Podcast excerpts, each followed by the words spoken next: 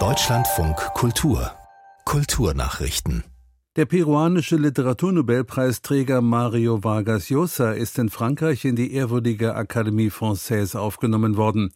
In seiner auf Französisch gehaltenen Rede hob Vargas Llosa die Rolle der Literatur in der Demokratie hervor und kritisierte das autoritäre Regime des russischen Präsidenten Putin. Außerdem feierte er die französische Literatur. Sie habe die ganze Welt von einer besseren Welt träumen lassen, sagte er. Der Nobelpreisträger aus Peru ist der erste Schriftsteller, der in die Akademie aufgenommen wurde, obwohl er nicht auf Französisch schreibt. Die Académie Française zählt zu den ältesten Einrichtungen des geistigen Lebens in Frankreich und wacht über die Vereinheitlichung und Pflege der französischen Sprache.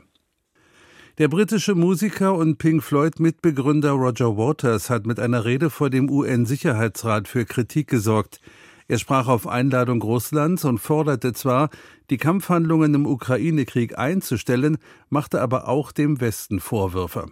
Antje Passenheim. Waters sprach sie alle an. Präsident Biden, Präsident Putin, Präsident Zelensky, die USA, die NATO und Russland. In seiner Videoansprache forderte er von ihnen, Bitte ändern Sie jetzt Ihren Kurs und stimmen Sie sofort einem Waffenstillstand in der Ukraine zu. In seiner Rede verurteilte Waters zwar die, so wörtlich, illegale Invasion der Ukraine durch Russland aufs schärfste, er kritisierte aber auch den Westen, der russische Einmarsch sei nicht unprovoziert geschehen, daher verurteile er auch die Provokateure aufs schärfste. Nach einem Aufruf Waters in der Vergangenheit, der Westen solle Waffenlieferungen an die Ukraine einstellen, hatte die polnische Stadt Krakau geplante Konzerte gestrichen.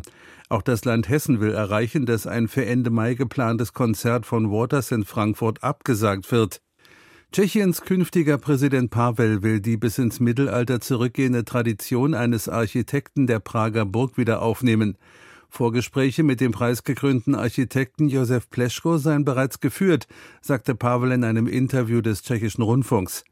Das bislang letzte Staatsoberhaupt, das seinen eigenen Architekten für den Regierungssitz beschäftigte, war Václav Havel in seiner Amtszeit von 1993 bis 2003.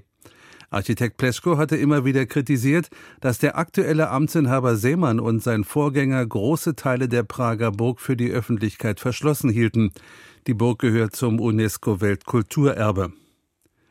Der Schauspieler Dieter Schad ist tot. Er starb am vergangenen Samstag im Alter von 96 Jahren in seiner Geburtsstadt Wiesbaden, wie seine Agentur unter Berufung auf dessen Ehefrau bestätigte. Bekannt war er unter anderem durch seine Mitwirkung in den TV-Produktionen Lindenstraße und Tatort.